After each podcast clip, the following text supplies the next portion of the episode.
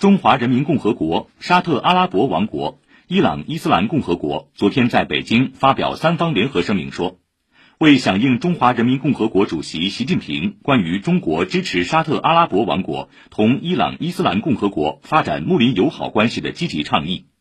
沙特国务大臣、内阁成员、国家安全顾问艾班和伊朗最高国家安全委员会秘书沙姆哈尼。分别率领沙特和伊朗代表团于三月六号到十号在北京举行会谈。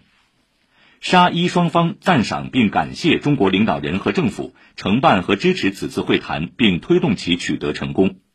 三国宣布，沙特和伊朗达成一份协议，包括同意恢复双方外交关系，在至多两个月内重开双方使馆和代表机构，安排互派大使，并探讨加强双边关系。三国表示愿尽一切努力加强国际地区和平与安全。昨天，中共中央政治局委员、中央外办主任王毅在北京主持沙特和伊朗对话闭幕式。王毅祝贺沙伊双方迈出历史性一步，此次北京对话翻开了沙伊关系新的一页。作为两国可以信赖的朋友，中方愿继续发挥建设性作用。